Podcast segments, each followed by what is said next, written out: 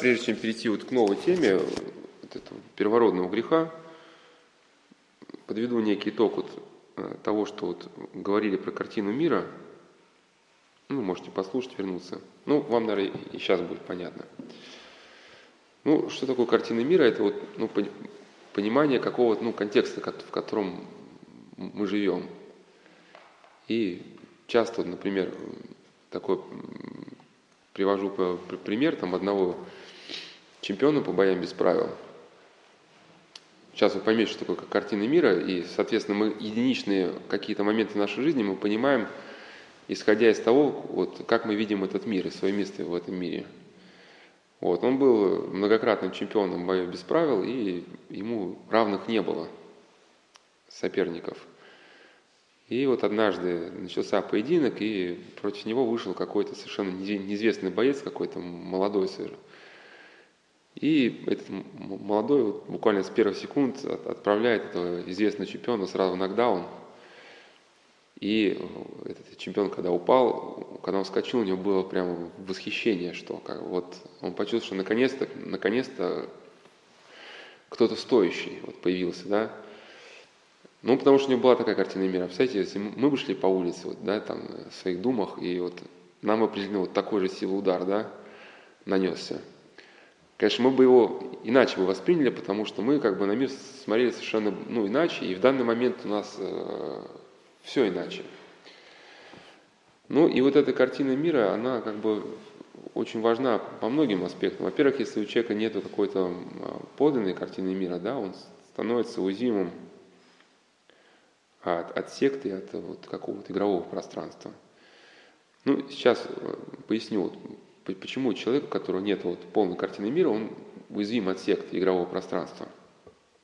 Это нужно понимать, и в части вот в контексте даже вот разговоров про вот эти сайты «Синие киты» и так далее, да, что даже если человека, подростка, вырвать из этих э, синих китов, ну, допустим, сейчас, но если у него картины мира не, не появится, какое-то представление о мире, то ну, ему исполнится 20 лет. Он вырастет из этих штанишек, да, где он там заходил на эти сайты, там, суицидальные, ну, появится какая-то секта, там, криминальная группировка, там, еще что-то. Вот. И вариантов много на всякий возраст.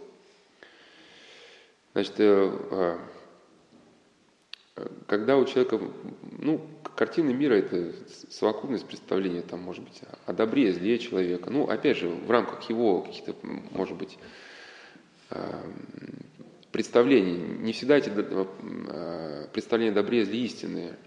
Ну, вот, например, там один молодой человек, которую девушка его бросила, ему друзья пытались объяснить, что и твоя была вина в этом. Он говорит, что, ну, извиняюсь за выражение, но он так сказал, что она овца, которой ничего нельзя, а я пацан, которому все можно. То есть, ну, понятно, как бы у него были некие ложные представления о жизни, но в рамках его представления все становилось понятным, да, и как бы, ну, была видна дальнейшая траектория пути, Значит, он за то, что девушка ушла от него, имел право ну, в своих глазах там, и э, выкинуть ее из окошка и так далее, что-то такое. Вот, э, ну, подлинная картина мира, она вообще на самом деле вот христианская, да, а она собирается вот э, с годами и, и каким-то даже, может быть, подвигом внутренним, вот, через чтение книг, там, сопоставление, ну и главное, через любовь. Я часто ссылаюсь на академика Ухтомского, вот он как раз показал, что подлинное познание с точки зрения нейрофизиологии только возможно только тогда, когда у нас есть ну, способность а, переключить свое внимание на другого человека. Ну, это нам должно быть очень понятно, потому что когда мы зациклены только на себе, то мы как, как этого мира окружающего мы не видим. И мы видим лишь собственное представление. Когда мы берем какую-то книгу, открываем, смотрим на фотографию – автор, он нам чисто внешне не нравится, да, ему же там, ну, дурак какой-то там, например, да, и все. Кни книгу уже, может быть, читаем уже предвзято.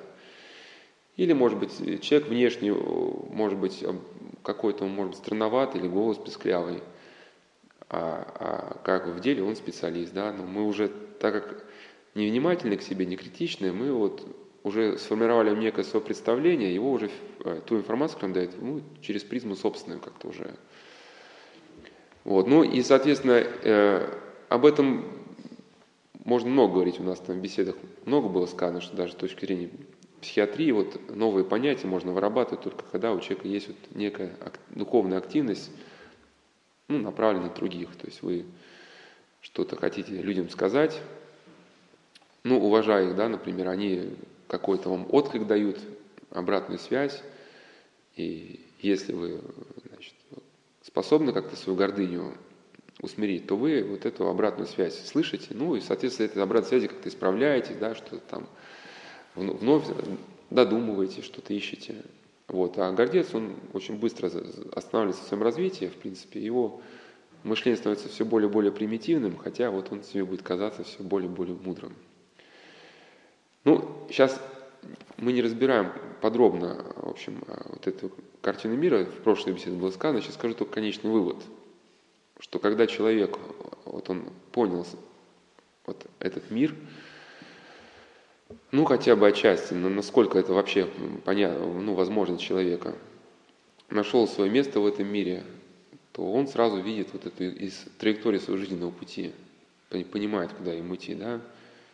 И, соответственно, каждый шаг, вот он наполняется смыслом, потому что каждое ваше действие ваш, либо приближает к этой цели, да, либо от этой цели удаляет. Ну, если взять вот нашу, да, вот цель христианской жизни. Многие немножко по-разному о ней говорили, об этой цели, но по сути все это а, говорится об одном. Ну, Серафим Сарос говорил о стяжании Святого Духа, да, цель христианской жизни. Один говорил, что цель, цель жизни в молитве, другой цель в побеждении страстей, а другой говорил, что э, там, цель это примириться с Богом и очистить свое сердце. По сути, это все одно и то же. То есть о чем идет речь, что здесь во время земной жизни мы боремся со своими страстями, а с своими страстями без силы благодати Божией бороться невозможно, да? И мы входим в некое состояние, еще здесь на земле, ну, когда на нас раскрывается вечная жизнь. То есть еще здесь мы ощущаем вот этот мир, покой, еще здесь мы ощущаем уже радость от общения с Богом, да, и когда мы переходим, соответственно, в жизненную, это состояние оно раскрывается, вот, и как Господь сказал, да, что Царство Божие внутри вас есть. Вот святые отцы так и понимают вот это посмертное воздаяние не как вот какую-то внешнюю награду или как внешнее наказание, а как раскрытие того внутреннего содержания, которое есть в человеке. Если человек еще здесь вот э, стал ненавидеть, мучиться от зависти, да, то, соответственно, э, вечное страдание ожидает его за гробом, потому что вот эти качества не будут развиваться, развиваться, ну, они просто его сожрут. Причем на Земле еще есть возможность как-то хотя бы забыться, напиться, на какие-нибудь игры переключиться, да, компьютерные. Там этой возможности не будет. Человек останется наедине вот со своими страстями. Ну и, соответственно, вот при такой картине мира каждый шаг, он наполняется смыслом. Даже если ваша работа внешняя, она может быть кому-то покажется скучной, не все из нас дизайнеры, не все проповедники, да, там, вот, не, не все вершители судеб. Вот, у кого-то есть скромные профессии. Но если он понимает вот, э, смысл своей жизни, эта скромная профессия, она наоборот может э, восприниматься ему очень благостно, потому что она позволит ему, не отвлекаясь, да, вот, э, э, как бы стремиться вот к цели христианской жизни священник Антоний Голынский, Антоний, не помню фамилию, то ли Голынский Михайловский, то ли Голынский. Вот он даже тем, кому был обращен его трактат о молитве Иисусовой, для уже людей, достигших уже каких-то ступеней, вот он даже говорил, что нужно максимально вот эту внешнюю деятельность как-то упростить, чтобы она не отвлекала на себя ума. То есть и, и даже, ну, понятно, что вот при таком подходе вот важно все. Важно все, там, как вы говорите, о чем вы думаете. Потому что любая наша мысль, она не проходит бесследно. И все кладет на нас отпечаток. То есть каждую секунду у нас формируется состояние, которое мы с собой возьмем. Вот. А, и представьте человека, у которого нет никакой картины мира. Он не понимает, для чего ему 11 лет вот, учиться э, в школе, усваиваете знания какие-то непонятные, да, вот, и э, потом пять лет в институте, потом еще чего-то, еще два года там в магистратуре. Ну и так далее, если, если как бы, ну, э, ему эти знания, он считает, например, не нужны, или как-то вот, или как-то он просто считает, что это не нужно. И вот он в таком э, находится в подвешенном состоянии. И игра для такого человека очень быстро становится зависимым как от игры, так и от э, каких-то других. Э, не обязательно речь идет о компьютерных играх, да. Там, игр, и, игры полно и вне компьютеров. Мы тоже часто роли какие-то играем. Потому что в игре игровое пространство, оно осмысленно. Конечно, это цель и смысл, он не ложный, но тем не менее для человека, которого, у которого нет ничего, это уже что-то, да. То, что а, вот, этот принцип игрового пространства, он даже, по всей видимости, он повторяется и в сектах, и, и в каких-то корпорациях. То есть пространство искусственно делится на многие уровни. И, и вам, например, если надо достать какой-то магический кристалл, вот для вас это, понятно, цель первостепенной важности, потому что вы, если этот магический кристалл не найдете, вы не перейдете с 37 на 38 уровень. Да, и также вот э, в какой-нибудь там компании или секте вот, значит, говорят, что вот еще немножко, и мы тебя поднимем на 20 уровень. Да, и ну, на 20 уровне тебе дадут, дадутся какое-то новое, новое знание, оно не конечно. То есть не то, что ты теперь будешь владеть, но это знание позволит тебе подняться на 21 уровень. Да? И у человека возникает вот это некое ощущение движения. Но так как у него не воспитан какой-то внутренний, внутренний камертон, ну, вообще внутреннего чутья на ситуацию, то он, соответственно, не ставит себе вопросы, куда мне этот путь ведет. Ну да, с 21 ты в секте заплатил крупную сумму денег, тебя перевели на 22 уровень, там, с 23 на 24. Ну и когда человек доходит до, до конца, там что может получиться? На самом деле бывает, человек говорит, ты просто дурак. Ну а что, в принципе, а что ты скажешь, если ты уже, да, отдал все свои э, деньги секты, 30 лет жизни, например, да, а у сект, ну вот, и, и тебе сказали, знаешь, там ничего нету. Ну, скорее всего, э, будет, ну просто тут из присутствующих до таких уровней не достигал, мы можем только предполагать. Ну как вот можно еще по, по другим сектам предполагать, о которых еще какая-то информация есть, что уже когда человек достигает уже каких-то ступеней, его сознание настолько разрушено, что он не способен оценивать никакую критическую, ну, никакую информацию критически. То есть, когда человек уже поднимается до этого уровня, можно сказать, что истина жизни в том, что скамейка желтая. Говорит, так в чем же смысл жизни? Ну, раз ты не понимаешь, значит, ты дурак просто, да? Тебе, значит, рано мы подняли, значит, тебе надо еще там пониже побыть. Ну и многие компании, они же, например, да, вот тоже, они, они, может быть, ничего не производят, и человек в них никак не развивается профессионально, не растет. Вот он продает какой-то один продукт. Но, но так как есть эта линейка, да, градации, сегодня ты там такая тебя должность, потом тебя повышают, повышают, там уже ты старший там, помощник среднего там, по, какому, по, по какому-то региону, там, да, ну и возведение в новый статус сопровождается какими-то поздравлениями, там, значит, какими-то ритуалами, ну и вот это опьянение того, что ты куда-то идешь. Вот. Ну, потом, конечно, вот прозрение наступает, но вот так, в принципе, сейчас жизнь современного человека устроена, чтобы вот максимально вот этот э, возможность прозрения, чтобы у человека убрать. Вот, и современные компании они вот и поощряют эту идею потока, чтобы человека погрузить в поток информации, и вот чтобы не стал вопрос, что дальше за всем этим будет. Э, какой отсюда вывод идет? Что э, если у человека не появится какая-то вот действительно осмысленная картина мира, основанная на истине, то ему чрезвычайно тяжело выйти из секты, из какой-то вот такой компании, которой пользуется, да, и в том числе вот из игр, компьютерных каких угодно – потому что там для него хоть какая-то осмысленность, здесь осмысленности никакой нет. Ну, то же самое и с наркотиками. Вот.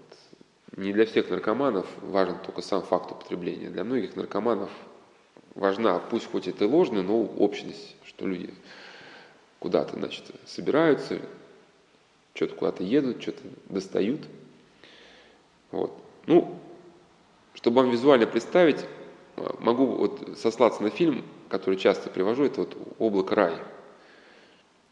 Если кто-то из вас смотрел, там речь идет о, об одном поселке, ну, там такая тоска смертная. И в начале фильма главный герой спрашивает своего соседа по коммуналке, а какая погода сегодня будет. И тот, лениво глядя в окошко, говорит, да, не знаю, ну, такая апатия у всех. И он, чтобы как-то разить обстановку, хотел пошутить, видимо, ну, пошутил дачу, говорит, а я вот уезжать собрался. Я такой, куда? Говорит, да вот на Дальний Восток, на работу пригласили. И сосед сразу всем сообщает в поселке, и у всего поселка начинается какая-то жизнь, потому что появляется осмысленная задача вот, проводить Колю, перекати поле на Дальний Восток.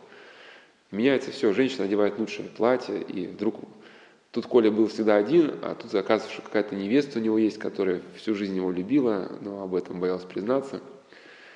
И когда Коля понял, что сейчас дело плохо, что его действительно выпроводят, он говорит, знаете, я, ребят, я пошутил. А он говорит, ну, раз решился, значит, надо ехать. И сажают его в итоге там и на транспорт, и он уезжает. Ну вот эта идея, да, что вот все тут же ожило при наличии цели. Ну и мы еще говорили, что важна вот эта христианская картина мира э, не только ее понять интеллектуально, а именно понять, что как, как это все имеет значение лично для меня –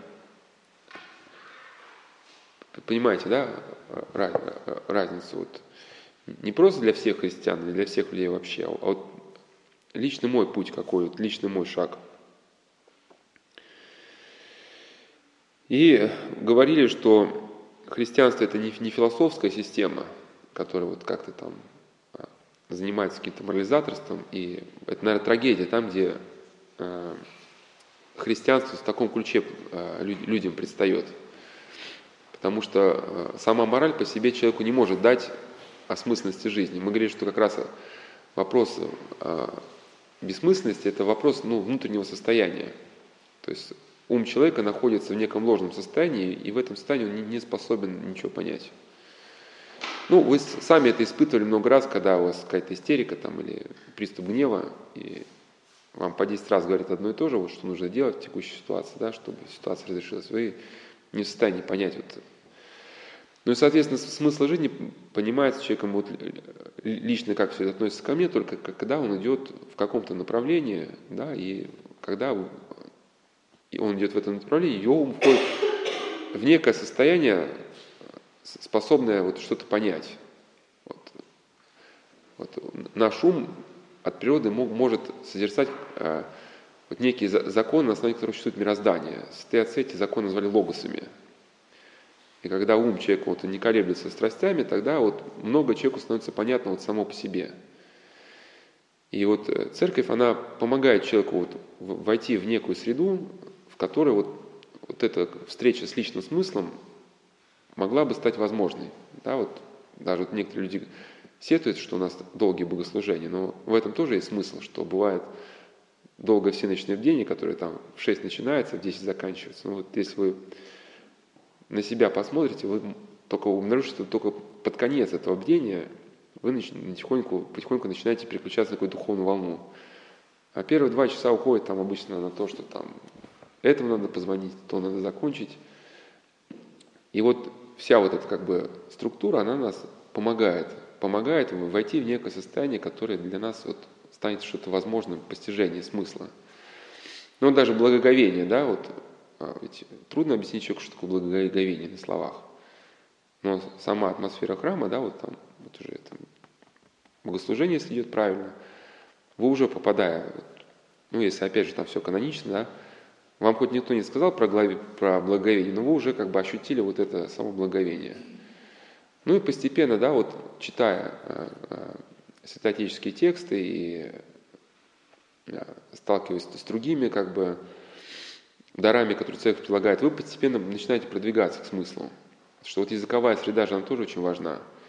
Сейчас современный человек, который живет в эпоху постмодерна, он даже ну, зацепиться в принципе ни за что не может. Потому что сейчас любое понятие, уже в принципе оно разрушено. Да? Сейчас непонятно, что такое семья, что такое любовь. Ну попробуйте по интернету все эти понятия определите и соберите. Да, в церкви сохранилась какая-то языковая среда, попадая в которую вы сходу приобщаетесь к какому-то ну, большому опыту, который был сформирован. Эм, вот, и еще вот такая некая просмысл, вот такой комментарий. Вот э, когда мы теряем э, и когда приобретаем понимание нашего вот личного смысла, которого для нас этот мир делает осмысленным. Ну, я уже на какой-то беседе говорил, что здесь это вопрос, он связан часто с утратой благодати, когда человек вследствие какого-то поступка утрачивает благодать, а, в его уме все перемешивается, и те вопросы, которые удовлетворяли еще вчера, еще вчера у него были ответы на все его вопросы, а сегодня все эти ответы уже не удовлетворяют, у него стоит тысяча новых вопросов, и он, и он мечется, и работа не удовлетворяет, и то не так, и это не так, и, и кто мне за это все это ответит. И э, в этом состоянии люди ругаются часто – но надо понимать, что если уже какой-то жизненный опыт есть, что вот, вот, вот эта мешанина в голове – это следствие, следствие какого-то, может быть, неправильного поступка или серии поступков. Или что человек шел не в том направлении. Здесь нужно не пытаться судорожно вот сейчас эти ответы найти все, а попытаться понять, с чего все это началось. Да, потому что, может, там с кем-то поругались или где-то не смирились.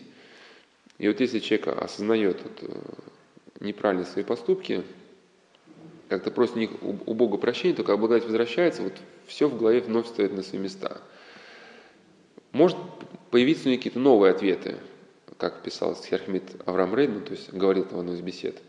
Новые ответы, и они будут как бы человеку понятны, да, ну, ну, они придут только после того, как он успокоится. И, соответственно, вот когда вот в нас вот эта духовная область, она угасает – ее следствием неизбежно возникает вопрос, вот в чем личный мой смысл жизни. Вот отец Варам говорил, что вопрос, в чем личный мой смысл жизни, это вот уже не, некое отчаяние.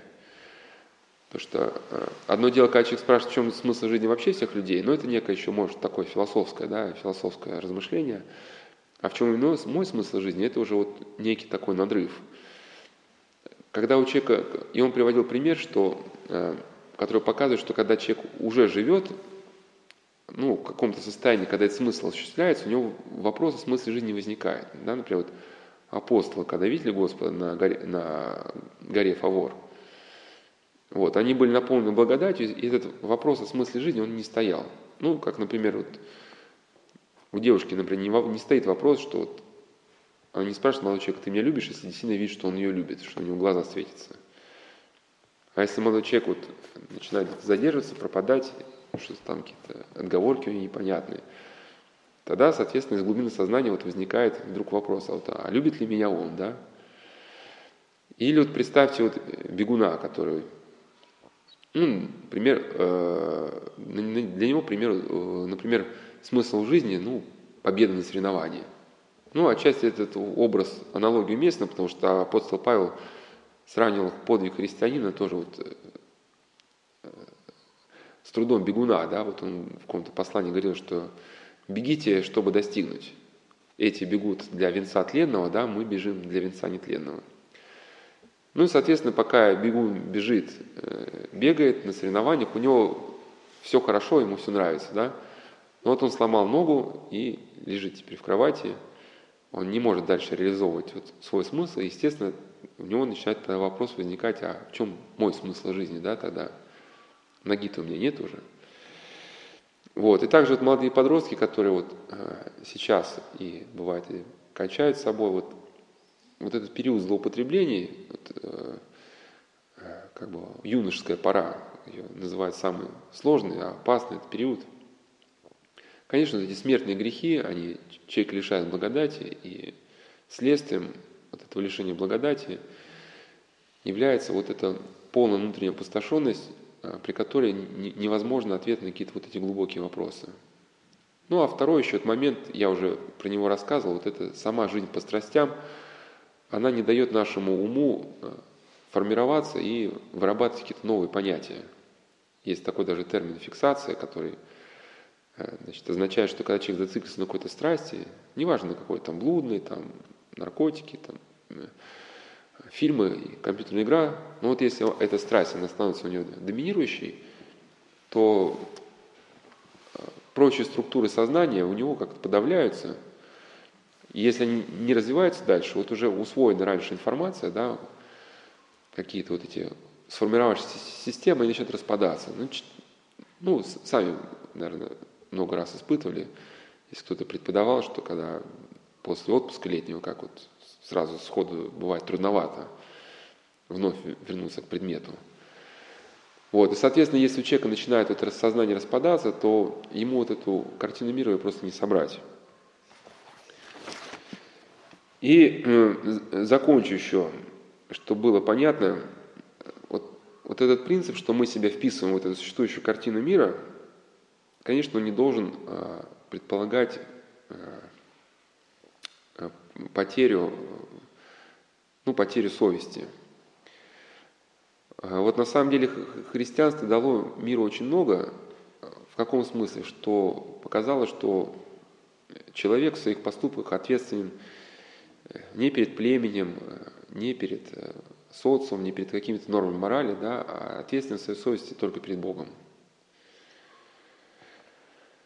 Вот, и, и, и там, где этого нету, например, где у человека есть только социальные какие-то мерки, да, то что, что происходит? Либо он себя вписывает в окружающую картину мира, да, ну, попирая свою совесть. Ну, например, ну, все воруют, я ворую, да. Или вот э, где-то рассказывал про фильм «Книга Илая», там э, такой мир показан, который после, после ядерной войны, и там уже люди похожи на мутантов. Э, люди, которые родились уже вот э, после ядерной войны, которые не знали вот этого мира с книгами, да, с искусством – с религией, вот, друг друга убивают, и, соответственно, если человек в таком мире э, попадает, вот, представим, да, что у которого ну, внутри какое-то чутье есть, да, который говорит ему, что там вот, нельзя убивать, но он понимает где-то, что ему вот некомфортно может, да, что он себя противоставляет вот, вот этому миру, да, и он начинает отказываться от собственных, собственных убеждений, то он добровольно сам себя ну, как-то расчеловечивает, чтобы вписаться в существующую вот эту уже вот структуру. Вот. Там, где речь идет э, о, о людях, например, язычниках или, или просто людях неверующих, но у которых есть какой-то вот глаз совести, там трагедия другого масштаба. Не имея внутренней опоры в Боге, да, они понимают, что вписаться в существующую картину мира они вот не могут через расчеловечение, да, но вот этот мир жестоко попирает их собственные идеалы, и они вот кончают собой, не видя возможности дальше в этом мире существовать. Но вот христианство, и в частности вот мученики, и в частности вот новомученики, они показали путь третий, да, когда вот мы знаем, что в начале века, когда были гонения на церковь, многие священники, монахи, ну и просто благочестивые миряне а, не, не желали отречься от Христа и выбирали вот путь ссылок, тюрем, концентрационных лагерей, вот лишь бы сохранить вот эту живую связь со Христом. И несмотря на все давление внешней обстановки, да, они э, не озлобились, не стали уголовниками, и самое главное, что они сохранили себя, не предали собственные убеждения. Вот, это, и это, конечно, явление уникальное, потому что западный мир такого не имеет э, примера. Там есть Виктор Франкл, на которого часто ссылаюсь, э, немецкий психиатр, э, который да, прожил в концентрационном лагере три года. Ну и там он тоже не, не ожесточился, но все-таки это единичные случаи, да, три года, а у нас архиерея там больше десяти лет, я, или вот на Рождество рассказывал про иерархимонаха Павла Гулынина, он на Колыме прожил в нечеловеческих условиях 14 лет. Вот, и у нас не один человек, а тысячи. Вот, ну, иными словами, что речь, мы еще где-то, может быть, этим летом, если Господь благословит, я хотел поговорить, что такое внешнее и внутреннее. То есть для нас эта гармония мира, она не, не, не включает идею вот целиком вписываться в этот окружающий мир с его злобой, с его насилием, да, то есть мы понимаем мир, но вписываемся в каком-то смысле, если так можно сказать, а, ну, на, на том, что нам открыло христианство. Да? Вписываясь, мы понимаем, что мы не должны утратить себя, что мы что есть некая вот эта внутренняя черта, через которую переступать нельзя –